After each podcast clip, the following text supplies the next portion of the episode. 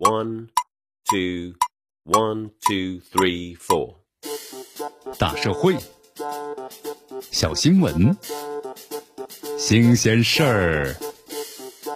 天天说。朋友们，你们好，这里是天天说事儿，我是江南。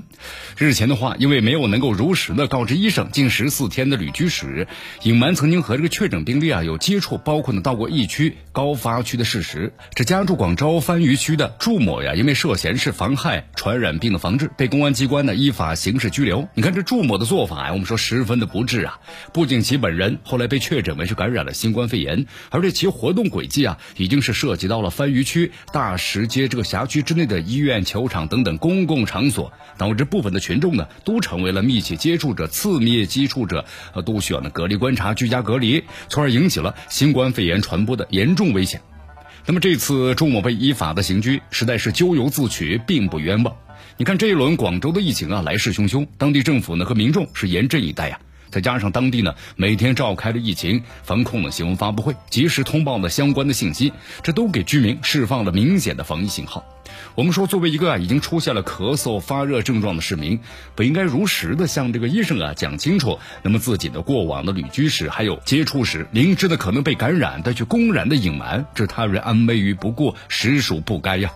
数据显示，自五月二十一号广州的荔湾区出现了第一例本土的新冠肺炎确诊病例以来，截止到六月七日的二十四时，本轮广州的本土疫情感染链十八天时间增加到一百二十人，疫情的形势那是相当的严峻。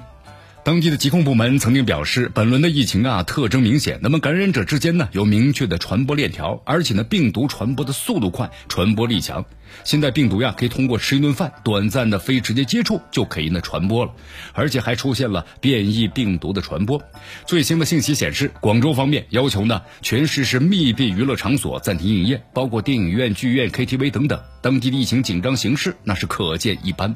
此外的话呢，广州是作为全球最重要的港口城市，而且每天的货运吞吐量对于国民经济发展，包括普通的公众的日常生活影响巨大。近日，广州港呢就发布了通告称，为了进一步的管控呢港区疫情的输入风险，保障各位司机的身体健康，进出南沙港区作业的货车司机进入码头之后需要全程佩戴口罩，严禁司机下车，严禁丢弃呢废弃物垃圾等等。相关的举措都是为了防止疫情进一步的扩散。那么在此时此刻呀，所有人都应该绷紧呢疫情的防控之前，切不可在疫情面前放松警惕、心存侥幸。这是咱们的每一位公民责任使然，也是公共利益的要求所在。尤其是当前境外的疫情形势，我们说依然十分的猖獗，而广州市呢，作为咱们全国最重要的口岸城市。外防输入压力尤其是巨大，需要呢格外的打起精神，加强疫情的防控。